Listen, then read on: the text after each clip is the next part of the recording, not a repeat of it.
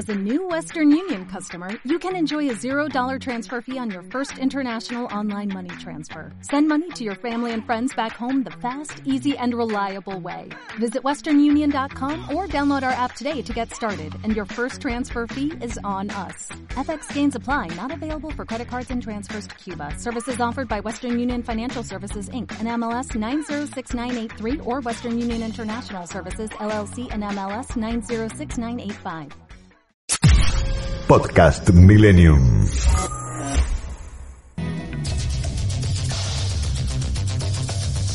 Todos los martes de 0 a 1, Millennium presenta a Florencia Gallo en La Búsqueda. Un espacio para tu desarrollo personal y profesional. Un tiempo de radio para la reflexión y el conocimiento. La búsqueda y el encuentro. Valorando lo que hasta hoy has estado construyendo.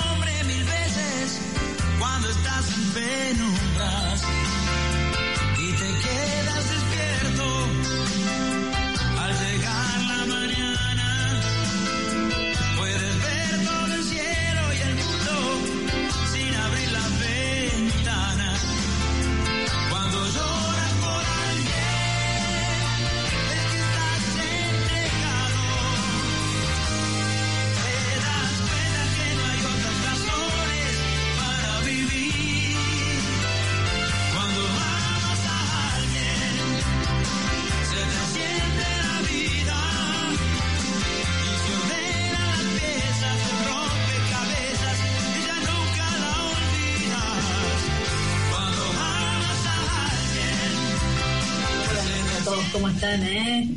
Yo como siempre, espero que estén muy bien. Pasaron 5 minutos de la cero hora, la temperatura en Buenos Aires es de 24 grados centígrados. Es una noche excelente en Buenos Aires. El cielo se ve increíble y es una noche cálida en la que por esta temperatura uno de alguna manera, ¿eh? a esta hora ya, después de haber escuchado la búsqueda, después de haber disfrutado de nuestro tiempo de radio, puede descansar con tranquilidad.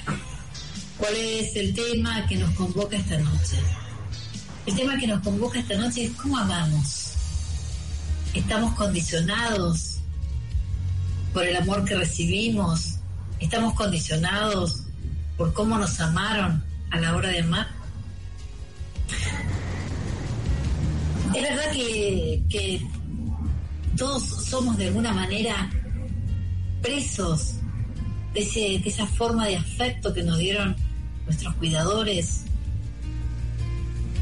nuestros padres, nuestros, nuestros abuelos o las personas que estuvieron a cargo de cuidarnos. Estamos repitiendo de alguna manera ese patrón con el que nos formaron. ¿Qué tiene de cierto todo esto? Es verdad que quizás de la manera que me amaron me condiciona a mí a la hora de amar, a la hora de acercarme, a la hora de entregarme, a la hora de confiar.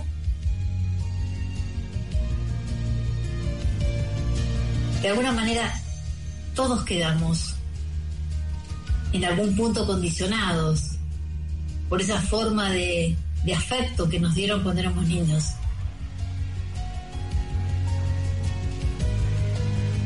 Y creo que esta, esta, esta situación primaria es lo que a lo largo de la vida quizás o no repetimos. El ser humano de alguna forma eh, florece y se desarrolla de manera, de la mejor manera, ¿eh? cuando quizás recibió en su infancia un buen trato, cariño, cuando lo validaron, cuando lo confirmaron, Todas estas cosas que desarrollan en uno seguridad. Pero bueno, en definitiva, este es el tema que vamos a compartir con todos ustedes esta noche. Muchísimas gracias, Emanuel Montero, como siempre, está del otro lado y hace posible este encuentro en el aire entre nosotros y con nuestros invitados, como siempre. En unos minutos más, en unos segundos más, ya voy a presentar a nuestro invitado esta noche con quien vamos a compartir este tema, vamos a charlar, vamos a dialogar. Como siempre, ustedes están eh, con la puerta abierta para recibirlos, para que nos manden sus mensajes, para que puedan intercambiar sus ideas, para que puedan eh, preguntar lo que tengan ganas de preguntar y compartir, como siempre, este tiempo de radio para crecer, para seguir buscando, para no cansarnos de buscar.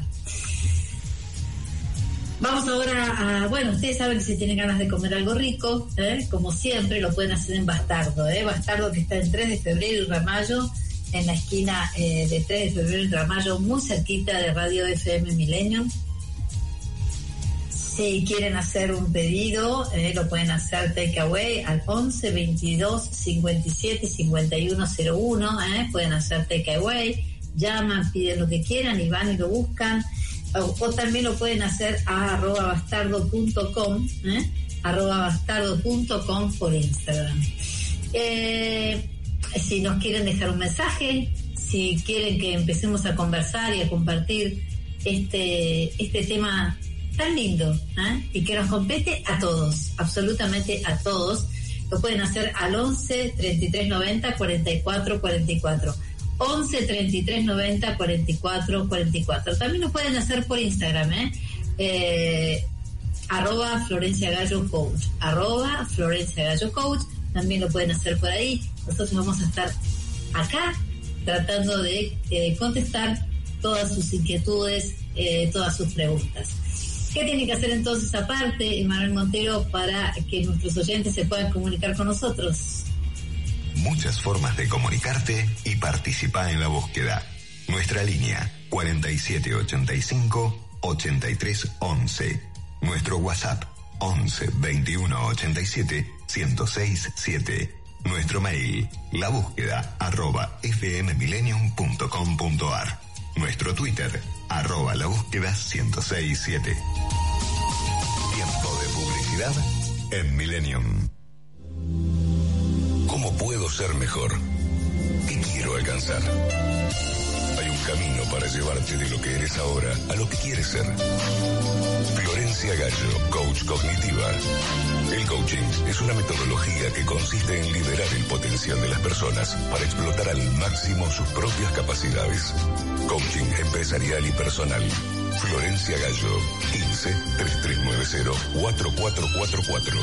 Consultas online, info arroba florenciagallo.com.ar.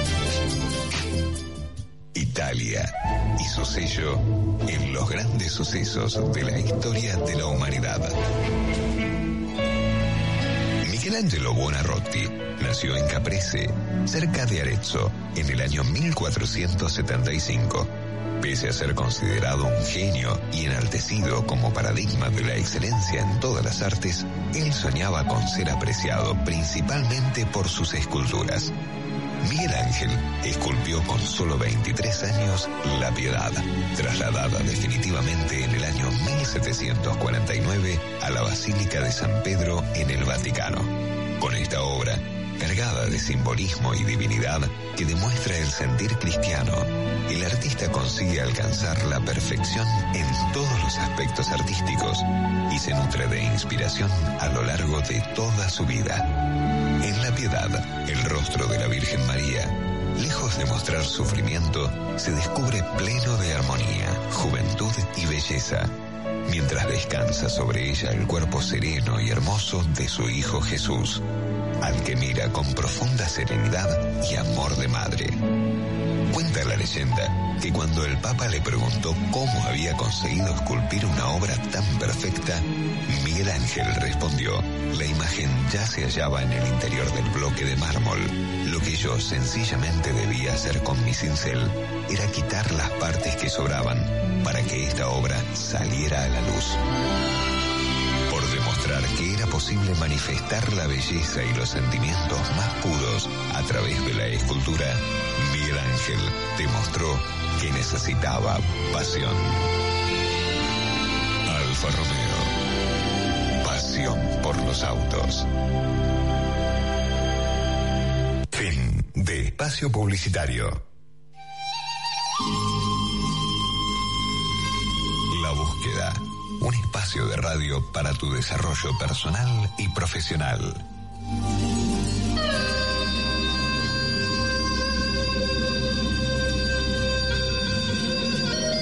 Muy bien, ¿eh? pasaron 13 minutos de las 0 horas. Eh, la temperatura en Buenos Aires es de 23 o 24 grados centígrados, sí, 23 grados centígrados. Y recién estaba escuchando el, separador eh, de Millennium, ¿no? Este, la publicidad de, de, de esta marca de autos, Ferrari. No, no era Ferrari, perdón, discúlpenme, pero ahora eh, en unos minutos Emanuel Montero me va a ayudar. Este, es un auto italiano, pero no es Ferrari. Y escuchaba lo que decía eh, Miguel Ángel cuando eh, le contestaba entonces al Papa sobre la escultura tan maravillosa que había hecho de la piedad. Y él le dice que ya estaba adentro de ese bloque, adentro de esa piedra. Y no sé por qué me imaginé eh, cada uno de nosotros, cada uno de los que esta noche estamos convocados y estamos compartiendo este programa, que dentro de ese bloque ¿eh? que somos está ese, ser más eh, maravilloso, profundo y, que está para despertar la belleza de- del estar vivos y de todas las eh, condiciones y capacidades que tenemos para poder ir cincelando entonces esa persona que somos para ser en esencia a lo que estamos llamados a ser, ¿no? Bueno, muy bien. Ahora sí, vamos entonces a presentar a nuestro invitado de esta noche. Nuestro invitado de esta noche es el licenciado en psicología, Gaspar eh, Segafredo. Gaspar Segafredo, eh, en realidad, hace muy poquito, este, ya está, ahora vamos a hablar con él, presentó un libro este, al cual queremos hacer referencia, pero fundamentalmente, bueno, vamos a, a compartir este tema que nos convoca esta noche, psicoterapeuta con orientación existencial y relacional, terapeuta del equipo de adultos del Centro Ramón Carrillo de San Isidro, es docente universitario y coautor del libro ¿Quiénes somos después de la pandemia? ¿Eh? Entonces ya lo tenemos del otro lado. Gaspar, muy buenas noches, ¿cómo estás vos? Buenas, ¿qué tal Florencia? Bueno, muy bien, muy contenta de que esté con nosotros esta noche y me gustaría fundamentalmente comenzar por este tema que, que nos convoca, ¿no? Y es cómo nos condiciona eh, el amor que recibimos en la infancia, cuánto nos influye esto. Bueno, yo redoblaría un poco la apuesta cuando vos preguntaste si nos condiciona en la forma de amar. Yo diría que está relacionado con la forma de vincularnos con el mundo, no solo con, con los demás en el amor, digamos, con el mundo, con los demás y con uno mismo también, porque en base a, a, esa, a ese afecto inicial, eh, la persona tiene la capacidad de, de construir eh, confianza, de, de reconocerse a sí misma. Eh, de hecho, de alguna manera surge como persona a partir del sostén, ¿no? De los cuidadores. Estamos hablando del bebé, ¿no? Del niño, eh, que a partir de ese afecto, eh, de ese amor que, le dan los cuidadores, de ese sostén, eh, empieza a tener confianza y empieza a tener la capacidad de explorar el mundo, primero de, explorar alrededor, pero principalmente de explorarse a sí mismo, ¿no? Y después de acercarse a los demás, de ir teniendo la capacidad de construir eh, relaciones con los demás que pasan de ser asimétricas al principio, ¿no? Con los padres eh, y de dependencia, de una dependencia necesaria, a eh, ser simétricas en, Claro. en cuanto a los vínculos que creo que te referías vos tal vez en la- con la pregunta inicial. Seguro. ¿Y, y cómo crees que esto nos condiciona esa forma que, que se- en la que sentimos el amor cuando éramos chicos? Porque hay veces que sentimos amor, hay veces que sentimos eh, perversidad, hay veces que sentimos situaciones que no son las las eh, las deseadas o las que eh, nos parecen nutritivas para el buen desarrollo. ¿no? O sea, Sí. ¿cómo nos condiciona esto? Bueno, es como, o sea, como te decía, eh, hay muchos, mu- hay pro- problemas serios cuando hay una gran carencia en ese sentido. Eh, cuando hay una carencia del sostén de los cuidadores, sea la madre, el padre o quien esté cuidando al niño. Eh, de hecho, pueden surgir patologías graves a partir de, de esa, de esa carencia, ¿no? Y por otro lado, digamos, más allá de, digamos, casos extremos, eh, el, el, el patrón que se construye, el patrón, el patrón particular que se construye a partir de, de ese ambiente en el que en el que uno se cría, de ese afecto que uno recibe, junto con también cosas que trae uno, ¿no? Lo que podemos decir el gesto espontáneo ya que tiene el bebé, es decir, el temperamento, algo que, que trae cada uno, que después se va constituyendo en personalidad a partir de lo que, de lo que sería el carácter, que es lo que es- está alrededor nuestro. Bueno, eh, a partir de ahí eh, es que se eh, va generando una forma de relacionarse con los demás, que al mismo tiempo, como bien decís, es un condicionante, no es un deter- o sea, no es algo que determina, es algo que condiciona y que establece un patrón, ¿no? Una forma, eh, pero que aún en los casos donde uno se da cuenta, por ejemplo, que tiene este que este patrón eh, implica, por ejemplo, vínculos eh, que, uno siente que generan más malestar que bienestar, bueno, es dinámico, no es que se queda eh, se queda totalmente rígido, sí es cierto que son patrones estables y que justamente es importante que si uno se da cuenta de, de que los principales conflictos que siente que le generan malestar son interrelacionales, eh, bueno, es, es importante que, que pueda acudir a un espacio terapéutico, porque Claro. justamente ahí desde la perspectiva que, que relacional y existencial también, y, y en general casi la mayoría de los terapeutas hoy en día reconocen que lo principal es el vínculo, ¿no? Del terapeuta con, con el consultante o paciente. Lo que pasa es que yo estaba pensando, por ejemplo, frases, ¿no? Como vos esto es lo que te mereces, o eh, vos sos de tal manera, por eso este, no, no, no te quiere nadie, o por eso te enojas con todo el mundo. O sea, esas frases, ¿no? Que, eh, eh, que va escuchando el, niño o la persona que está en desarrollo, el niño o la niña que está en el desarrollo, eh, y que de repente, bueno, esto queda como, como, como una sensación de yo soy absolutamente responsable de lo que me está pasando, cuando a lo mejor no es cierto. Y por otro lado, pensaba, esto que, eh, a ver, eh, ¿qué tan responsable? O sea, ¿cómo, cómo hacer para darnos cuenta de que de dónde está este este límite, ¿no? De cuando uno es grande ya saber qué hacer con este con esta situación que tuve y que padecí cuando era chico Sí, y que, que lo tengo que, que de alguna manera ir viendo cómo lo resuelvo. sí. O sea, Sí, eh, yo creo que hay distintos matices para empezar, ¿no? Como decía, hay situaciones de extrema gravedad donde, sin embargo, mm, en, en general suelen generar problemáticas muy graves, pero sin embargo también hay algunas personas que no se explica cómo resultan resilientes, ¿no? mm, Pero em, más allá de eso, eh, o sea, todo lo que uno eh, recibe en la infancia eh, hace, o sea, lo forja uno. Eh, en, un, en un segundo momento, como decíamos, esto condiciona, pero no determina. O sea, hay un momento en el que uno también em, puede empezar a tomar decisiones. También respecto de si la forma de relacionarse eh, uno, uno se siente bien con esa forma o no se siente bien. Eh, es decir, que podemos decir que esos patrones vinculares son, por un lado, estables y por el otro lado tienen cierta dinámica. Eh, ¿Cuál sería la dinámica?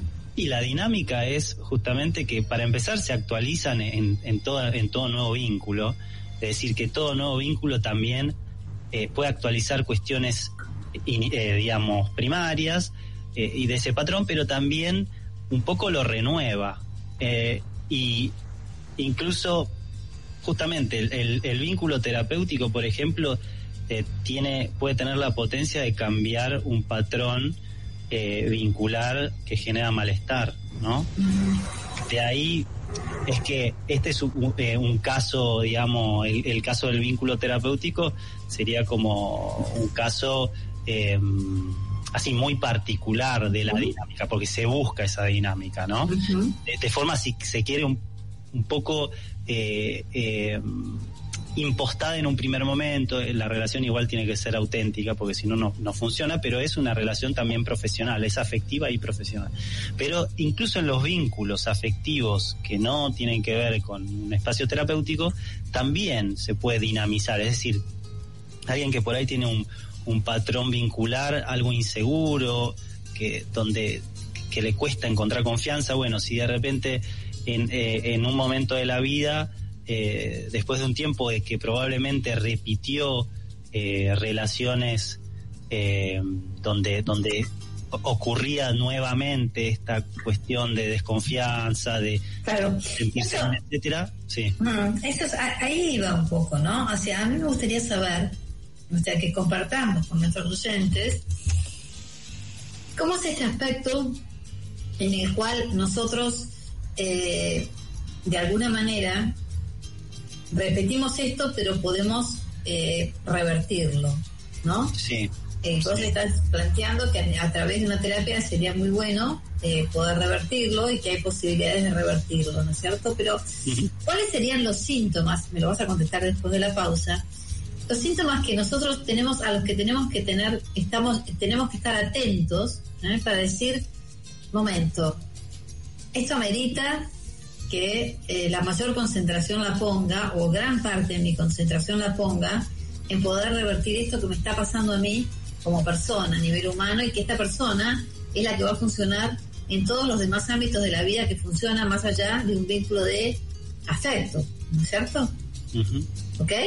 Pero, ¿te parece bien que me la contestes cuando volvamos de la pausa? Bueno, muy bien. Vamos a ir a la pausa un ratito. Ustedes saben que se pueden comunicar, ya nos llegaron algunos mensajes, ya los vamos a compartir con ustedes al 11 33 90 44 44, 11 33 90 44 44. 44.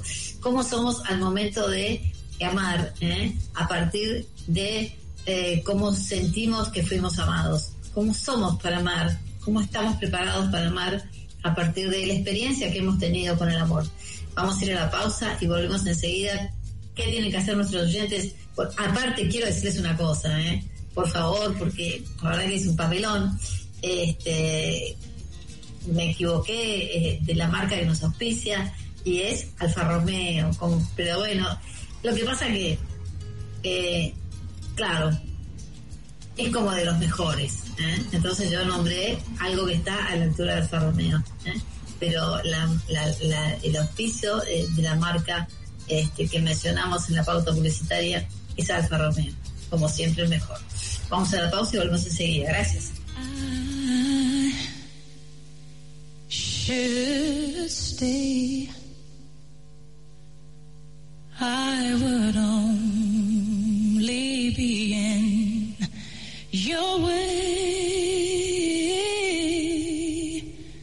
So I'll go. But I know I'll think of you every step of the way.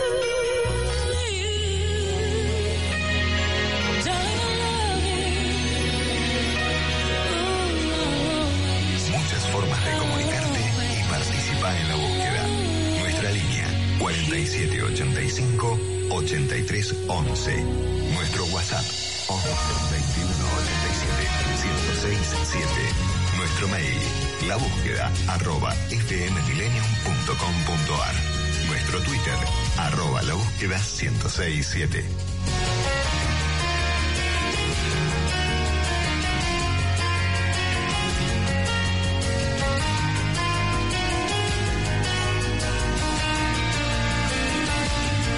Muy bien, pasaron 31 minutos eh, de las 0 horas. La temperatura en Buenos Aires es de 23 grados centígrados.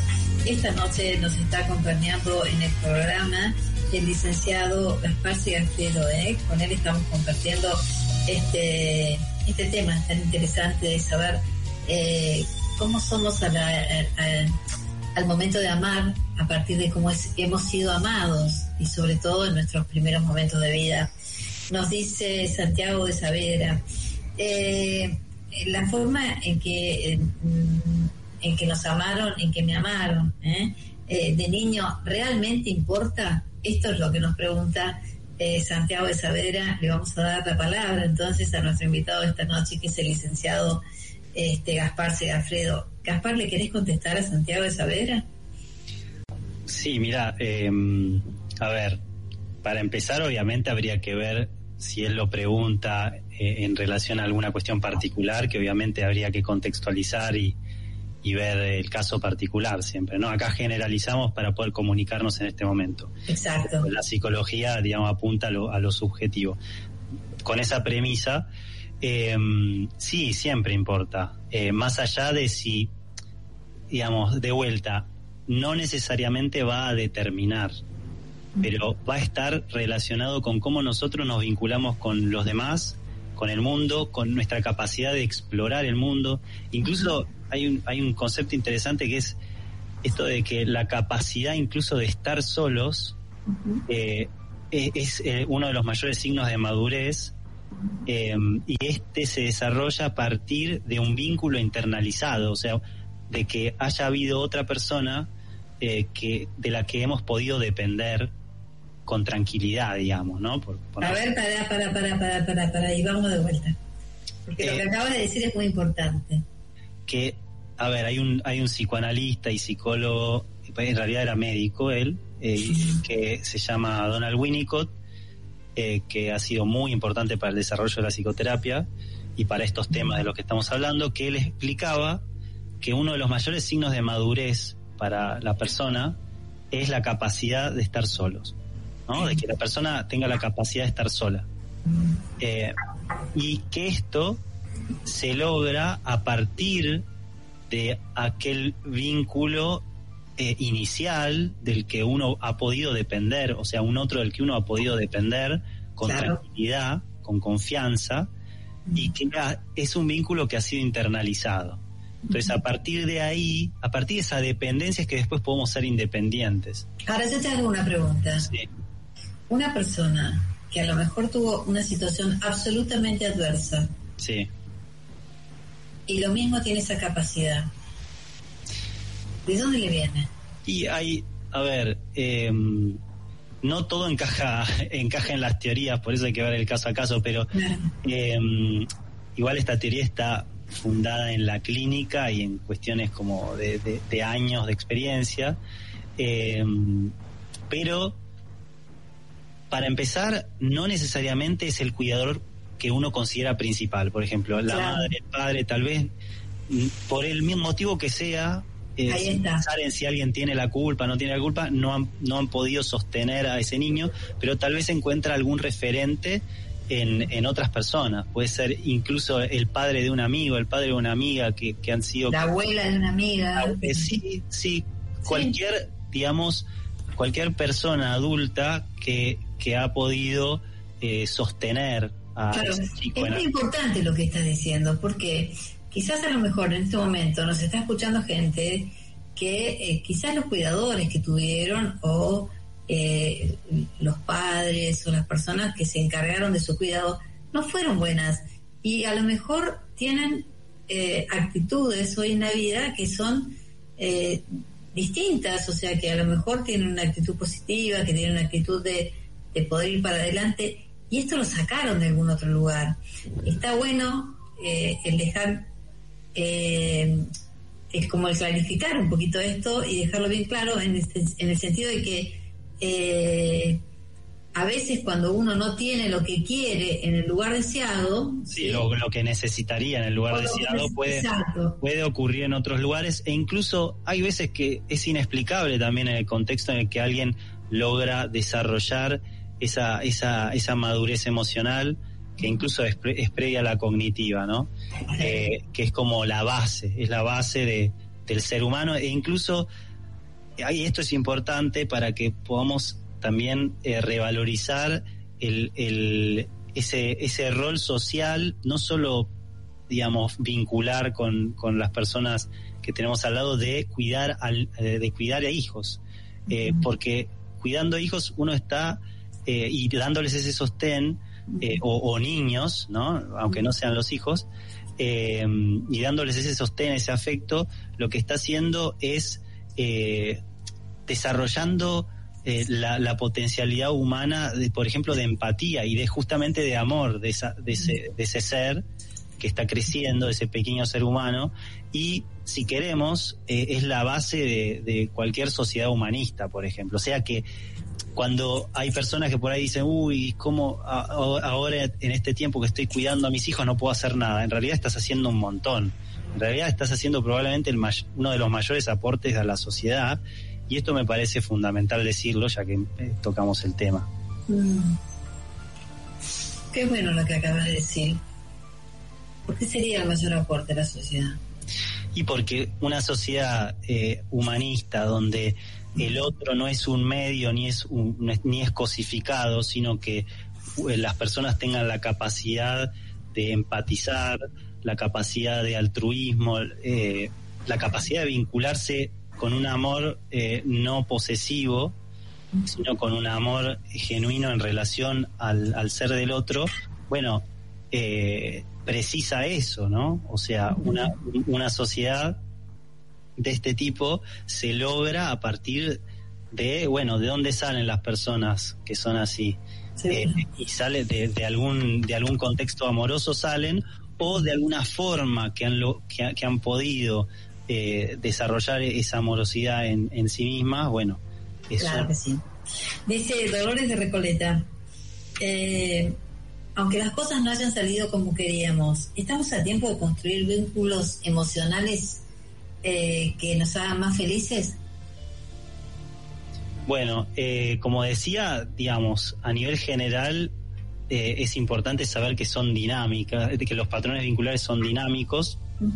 Y después, el, el tema de, digamos, que nos hagan felices, eh, entiendo hacia dónde va la pregunta, eh, pero, eh, a, a ver, eh, la felicidad así como, como una cuestión constante no, no, no existe, eh, o por lo menos, no sé, yo no la conozco.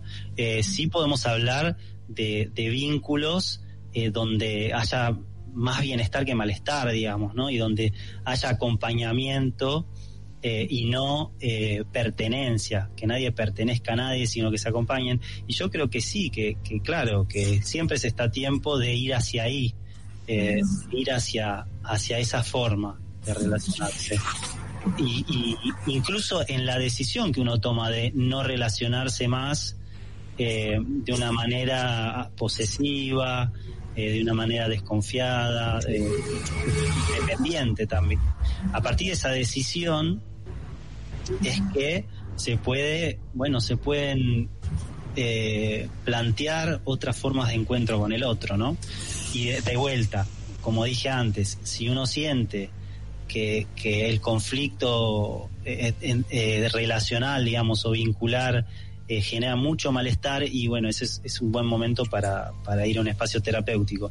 Pero también es importante no limitar la idea del encuentro, del encuentro sincero, del encuentro eh, amoroso al espacio terapéutico, sino que eso lo podemos practicar a diario, ¿no? Claro. Distintos, en distintos vínculos. Bueno, dice otro oyente, buenas noches. Conozco una niña adolescente cuyo es largo este mensaje, cuyos padres la ignoran, busca en sus noviazgos familias que la adopten. El padre formó otra familia y cree ser bien padre, cree que ser bien padre es llevarla a pasear en vez en cuando, bueno, eh, la madre tiene eh, de niñera dos hijos que tuvo con otra pareja, bueno, hay un problema de, de- de, eh, vincular bastante interesante. Vivía con la madre y se fue a vivir con la abuela por desavenencias con la pareja de la madre. La abuela es una señora de más de 70 años. Es fácil verlo de afuera, pero veo que la niña es rebelde porque busca la atención de adultos que no le dan el afecto que necesita. Disculpen la extensión del mensaje. Bueno, tratamos, vos disculpar eh, la simplificación que yo hice o la reducción que yo hice del mensaje, pero es la manera de poder compartirlo con eh, nuestro invitado esta noche. ¿Qué tendrías para decir de esto, este, Gaspar? Y para empezar, eh, digamos, cuidado con, con, me lo digo a mí mismo, ¿no? ¿No? Como Sí. querer dar una respuesta en, eh, a un caso que, que no tenemos toda la información. Eh, entiendo la inquietud del, del oyente, pero tampoco sería muy responsable de mi parte decir esto es así, ¿no?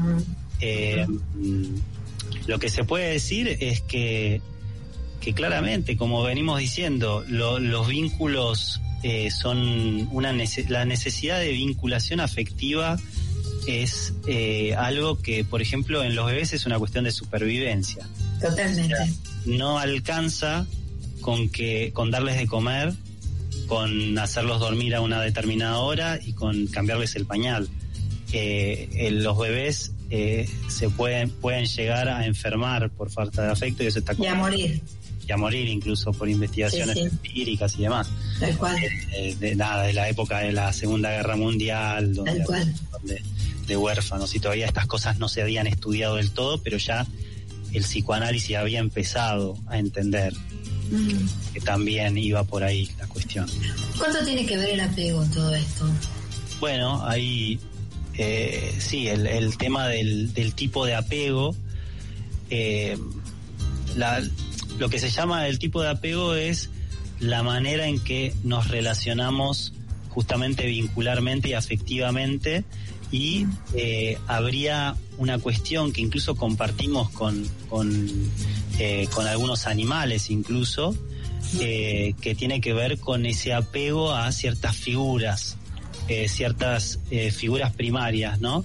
Entonces, eh, si nosotros tenemos una, una figura de apego segura en la infancia, eh, es como si fuera una base segura. Entonces, el niño que tiene un apego seguro, que, que sabe que si le pasa algo, hay, hay un cuidador que está ahí disponible, que, eh, que lo va a curar si lo necesita, que lo va a abrazar, que lo va a contener, bueno, entonces va a explorar tranquilo. Se va a ir a explorar el mundo tranquilo, va a jugar tranquilo. Pero yo estaba pensando en esta oyente que en la última oyente que esta que nos, nos mandó el, el- el mensaje este de, eh, de esta chiquita, ¿no? Que eh, es una adolescente cuyos los padres, cuyos padres la ignoran. Eh, ¿Cómo te parece que podría ser el principio de poder encontrar alguna solución a esta situación? de- y habría que ver bueno pongamos un caso hipotético no usemos el ca- el caso eh, es- específico no como para Ok, porque nos falta, nos falta mucho- mucha Obvio. información Totalmente Eh, acuerdo. suponiendo un- una, una adolescente eh, cuyos padres bueno no, no la han no la han mirado la han ignorado. Eh, bueno para empezar va se va se va a notar en algunas cuestiones se va a notar va a haber eh, hay que ver cómo reacciona la chica pero puede eh, a- a- o sea por ejemplo ser mucho más rebelde de lo que implicaría la etapa adolescente para que los padres la miren eh, puede buscar eh, vínculos eh, de digamos eh, dependientes y tal vez eh, vínculos de, de pareja entre comillas donde busca un padre eh, ese tipo de cosas pero te repito habría que ver el caso a caso eh, y obviamente lo ideal sería que pudiera acudir a un espacio terapéutico alguien que Claro. tiene un vacío tan grande eh, porque la mirada del, del otro inicial eh, digamos primario es un poco eh, poder verse a uno mismo. Entonces si uno no se puede ver a uno mismo hay como un vacío muy difícil. Es interesante esto que estás diciendo y aparte es interesante también que eh, seguramente que eh, esta criatura o esta chica, esta adolescente, no está buscando, eh, no solamente puede estar buscando un padre, sino que también está buscando vincularse con algún afecto que tiene la misma respuesta de abandono o de maltrato que han tenido eh, sus progenitores o sus cuidadores con ella, ¿no? Entonces, esto es a lo que tendría que estar atenta y que a partir de esto, esto es interesante tratarlo, pero siempre hay que estar atento a, a- a que una, una buena terapia, un buen acompañamiento terapéutico eh, puede ayudar a la persona a salir de la situación donde está y ver la realidad concreta de cómo podría llegar a ser su vida si puede liberarse de esa situación y puede construir algo a partir de eh, una realidad, atravesar una realidad que por fea que sea, va a ser la única que le va a dar la libertad necesaria, ¿no? Sí, sí, sí, hay, hay situaciones de resiliencia increíble en la clínica también, uno se da cuenta. Eh, sí, de que hay, hay cuestiones cuestiones explicables por, por, por referentes de, eh, distintos a por ahí a los cuidadores principales y cuestiones inexplicables también, como te decía.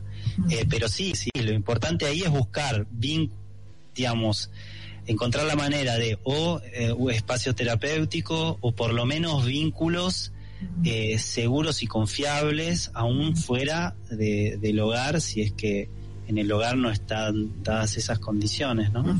Con toda seguridad. Bueno, muy bien. Ahora me gustaría, antes de que este, abandonemos eh, nuestro tema de esta noche, que nos cuentes un poco de este libro, ¿eh? de este libro que ya estás, este, ya está editado y que está Sí. a la venta en cualquier momento en las librerías. Sí, ya lo está, ya lo está. Ya lo está, que es quiénes somos después de la pandemia, ¿no? Sí, Eh, sí. Unos minutitos como para que nos cuentes esto y para que, bueno, a lo mejor en algún otro programa podamos eh, tener más tiempo y desarrollar un poco más eh, extensamente este tema. Bueno, retomando un poco el, el tema anterior, eh, el tema de los vínculos es muy importante en este libro porque lo que nos propusimos con Marian Durao, que es la, la otra autora, es, bueno, pensar cómo nos ha afectado a la subjetividad el contexto pandémico como crisis existencial, digamos, como corte en la vida cotidiana, en nuestros proyectos cotidianos, ¿no? Eh, y, y incluso a nivel individual y colectivo también. Y también cruza, esto cruzado con la virtualización de la vida, es decir, la invasión de la tecnología que ya venía bastante, o po- por supuesto hace décadas ya eh, con paso firme, pero eh, nunca habíamos tenido esta aceleración y cómo afectó eso a la subjetividad y mucho, gran, gran parte del trabajo, por supuesto, está puesto en la vincularidad, ¿no? Esta, esta especie de oxímoron que hubo, paradoja que hubo de que estábamos todos encerrados eh, y aislados porque estamos vinculados de acá a la China, digamos, físicamente vinculados y como tal vez es muy posible que los vínculos afectivos que antes dábamos por sentado, eh, de repente al no tenerlos eh, a disposición presencial, como no poder darse un abrazo con un amigo, con familiares queridos, incluso hay gente que, hay parejas que estuvieron separadas por un tiempo, bueno, como eso tal vez nos haya, podido ser un momento de claridad respecto a la importancia de nuestras relaciones eh, más profundas. ¿Qué te parece que fue lo que más claro quedó o que más claro estamos atravesando a partir de, de esta experiencia? Y yo creo que, a ver, yo creo que en ese momento hubo una posibilidad de gran claridad en el sentido de eh, tanto de esto que estaba diciendo como de una gran crisis que se dio a nivel global y sincrónico como nunca en la historia de la humanidad, eh, una gran crisis existencial donde cada uno de nosotros, al est- eh, en- yo estoy hablando de la cuarentena estricta especialmente, ¿no? Y de toda la incertidumbre que implicaba eso, ahora es como en menores dosis todo esto que estoy diciendo, pero en el momento de cuarentena estricta y de que no teníamos idea de qué iba a pasar, yo creo menores que... dosis, yo diría menores dosis con mayor capacidad de negación. Sí, también, también. Eh, sí, y se vuelve crónico aparte, entonces es un serio problema en salud mental. Pero yendo a ese momento, eh, la crisis existencial que generó, eh, de alguna forma hizo que pudiéramos reflexionar hacia adentro, cada uno, o sea, qué, cómo estaba llevando la vida hasta ese momento y de repente porque se cortó, cuando se corta, como el automatismo cotidiano, bueno, es, es un momento tanto de riesgo, de, de, de, de malestar, como también de claridad, de claridad en ver que nuestra existencia no está predeterminada, de ver que no hay certezas interminables, que nos podemos morir, que es algo que nos olvidamos a diario, eh, de hecho que nos vamos a morir en algún momento todos nosotros. Que Y quiere eso- decir entonces nos olvidamos del tiempo, que es lo más Claro. importante que tenemos. Exacto, y nos olvidamos de que lo que de vivir en coherencia con, con lo que realmente valoramos es fundamental. Esa es la, la parte vital de ser conscientes de la propia mortalidad. Y hay una cosa muy importante, ¿no? Por eso sugiero que, eh, si bien a mí no me gusta decir una cosa por otra, estoy inten- empecé a leer tu libro este, y lo tengo que terminar. La realidad es que esta pandemia, una de las cosas más fuertes que más fuertes que nos dejó y que tenemos y que no se fue, está y no se va a ir, es que el planeta está conectado. Exacto. ¿no? Sí. Esto es algo que está clarísimo y que si nosotros no nos damos cuenta de esto y queremos ahora, ¿no? En, en la minoridad, cuando aminora entonces el virus o el contagio, entonces salimos como que nada pasó.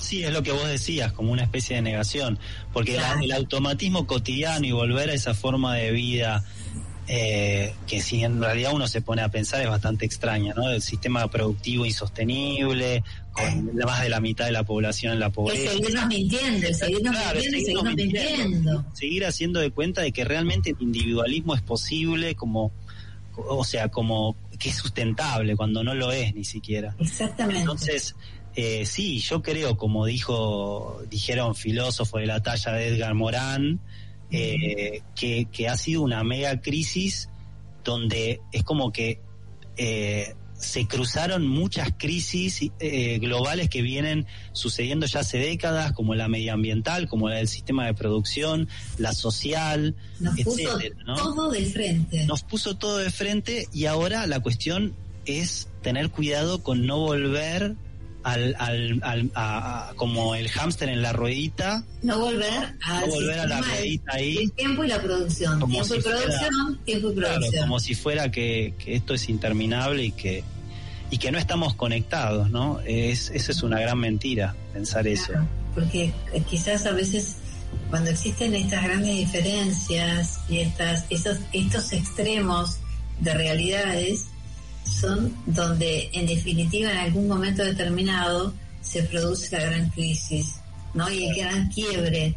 Y Sí, es como una especie de sobredosis en el caso de alguien con una dependencia severa, digamos, que es como un posible momento de claridad. Lo que pasa es que no está asegurado, porque nosotros podemos volver, podemos volver a, a ser dependientes de este sistema insostenible si no, no, si no tomamos una decisión, porque la crisis esta de la pandemia nos obligó a reflexionar.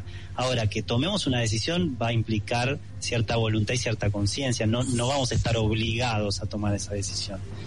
Eh, me gustaría que pudiéramos compartir con los oyentes este, tú, eh, cómo, cómo pueden hacer si quieren conectar con vos. Si se quieren conectar conmigo, bueno, está el eh, tiene está mi Instagram que es Gaspar-Segafredo-sí eh, y también el que quiera me puede mandar mail a, a mi mail personal que es gasparsegafredo@gmail.com. Gaspar, eh, yo te agradezco muchísimo por haber compartido con nosotros este, esta noche este programa. Les vuelvo a repetir, eh, ya está en las librerías, ¿no es cierto? Sí. ¿Quién- ¿Quiénes somos después de la pandemia? Este libro lo escribió eh, nuestro invitado esta noche, Gaspar Cigarfredo, con Marian Durao. ¿eh? Marian Durao es eh, este, otra colaboradora y otra eh, Y es colega, psicóloga. y otra colega, exactamente. Ok. buena terapeuta también. Eh, entonces, eh, acá está el- la, la editorial que lo este, que lo imprimió es Acadia. ¿Eh? Acadia es la editorial que lo imprimió. Eh, bueno, muchísimas Bueno, gracias por gracias haber a vos, Florencia. no, por supuesto, gracias a vos antes que nada. Y en algún otro momento ya nos vamos a volver a encontrar y vamos a, a poder hablar un poquito más de todos estos temas tan interesantes. Porque yo lo que, lo que creo es que como nosotros tenemos eh, inyectado en nuestra mente y en nuestras emociones y en nuestro ser el tema del reloj, ¿no? La cosa que pasa el tiempo y entonces el tiempo es acción. El tiempo es también eh, mirar la realidad, porque lo, que lo que se nos presenta hoy es lo que lo que tenemos que aceptar para poder transformar, ¿no? Y creo que tu libro eh, de alguna manera nos está trayendo un mensaje de decir eh, que nos está diciendo, mejor dicho, esta es una realidad y esta realidad que tenemos frente a los ojos, de la única manera que este, podemos eh, transformarla es aceptándola, ¿no? Eh, y no hacer que acá no pasó nada porque, bueno, vino la vacuna y, y fue la solución. Acá pasó algo muy importante, saber que todos estamos conectados, que lo que pasa hoy acá en la Argentina puede pasar en el lugar más recóndito del planeta. Y eso puede, puede hacer que todos de alguna manera estemos conectados para bien o para mal. Pero somos nosotros los que nos tenemos que hacer cargo de esto, ¿no? Tal cual, sí, la vincularidad, digamos que la podemos negar o, o reconocer, pero está. Totalmente. Que hay que ver qué hacemos con eso, pero está. Con toda seguridad. Bueno, muy bien. Eh, licenciado Gaspar eh, Segafredo, muchísimas gracias, eh, Gracias. Gaspar, por esta noche y esta compartida. Y nos volvemos a encontrar en cualquier otro momento eh, en el aire de, de Millennium, ¿sí? Muchas gracias. Gracias a vos, que estés bien, buenas noches. Vamos a ir a la pausa, vamos a escuchar este, este, este tema que nos va a hacer escuchar Emanuel Montero, que es mágico. Y después volvemos ya para despedirnos de esta noche. ¿está? Gracias.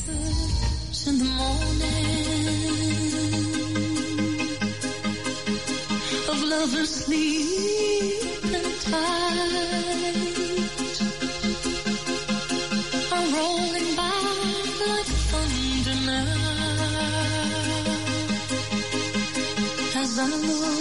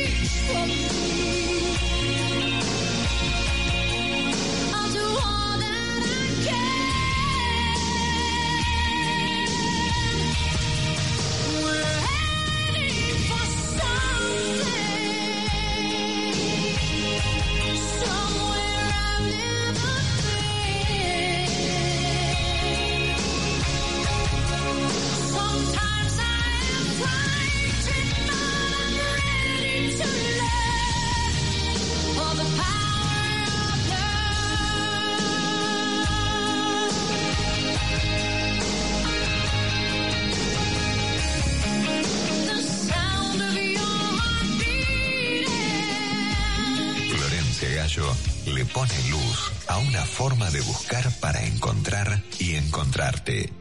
La búsqueda, lo que nos lleva hoy al mañana que queremos.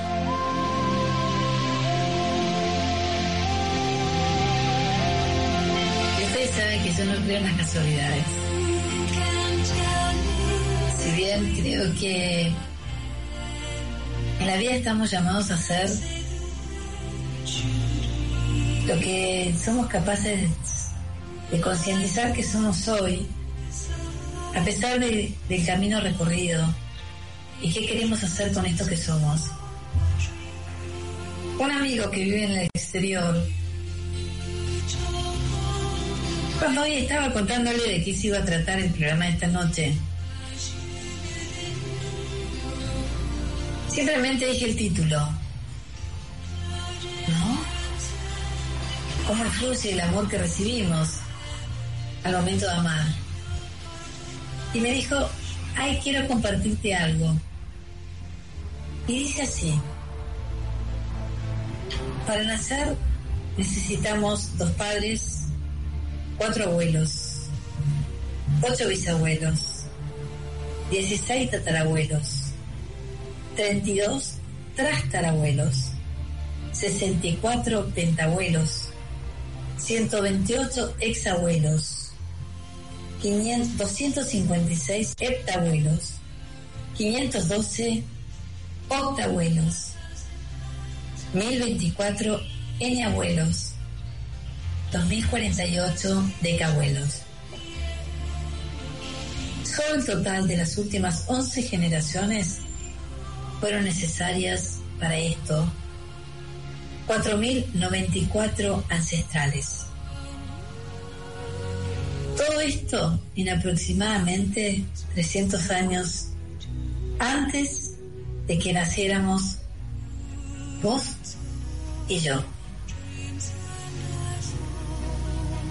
Detengámonos un momento y pensemos, ¿de dónde salieron? ¿Cuántas luchas han luchado? ¿Por cuánto hambre han pasado? ¿Cuántas guerras han vivido? ¿Cuántas vicisitudes sobrevivieron nuestros antepasados? Por otro lado, cuánto amor, fuerza, alegrías y estímulos nos llegaron. Cuánto de su fuerza para sobrevivir cada uno de ellos tuvieron y dejaron. Y lo dejaron dentro de nosotros para que hoy estemos vivos. Solo existimos gracias a todos y cada uno de los que han pasado. Es nuestro deber honrar a nuestros antepasados. ¿Y por qué leo esto? Porque quizás nosotros cuando tenemos que encontrar nuestras problemáticas, seguramente tenemos que ir a la biblioteca de las emociones vividas y las experiencias pasadas. Pero es bueno que sepamos que son nuestras ya. Que quizás las personas que nos antecedieron hicieron algunas cosas bien y otras cosas mal. Pero cada uno hizo lo mejor que pudo frente a la, a la realidad que tuvo. Entonces cuando la mirada la podemos descansar desde este lugar, la podemos um, sentar a partir de, este sentimiento, se vuelve transformadora y no tan jueza.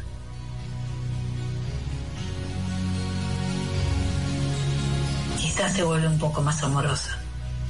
Bueno, yo espero que ustedes hayan eh, disfrutado tanto el programa como lo disfruté yo. Y, bueno, como siempre, ¿eh? nos volvemos a encontrar el próximo martes a la medianoche, a las 24 horas, por FM Millennium, en la 106.7. Eh, esto es la búsqueda. Yo soy Florencia Gallo y como siempre, muchas gracias, Emanuel Montero, por estar ahí del otro lado, haciendo que este programa se haga realidad con tu operación técnica. Gracias, que estén bien. Nos volvemos a encontrar el próximo martes. Chao, gracias. Florencia Gallo abre el camino de la búsqueda. Todos los martes de 0 a 1 en Millennium 106.7. Podcast Millennium. ¿Te preocupas por tu familia? Entonces, ¿por qué darles solo huevos ordinarios cuando pueden disfrutar de lo mejor? Eggland's Best, los únicos huevos con ese delicioso sabor fresco de granja, además de la mejor nutrición, como 6 veces más vitamina D, 10 veces más vitamina E y 25% menos de grasa saturada que los huevos regulares, además de muchos otros nutrientes importantes. Así que, dales los mejores huevos. Eggland's Best, mejor sabor, mejor nutrición, mejores huevos.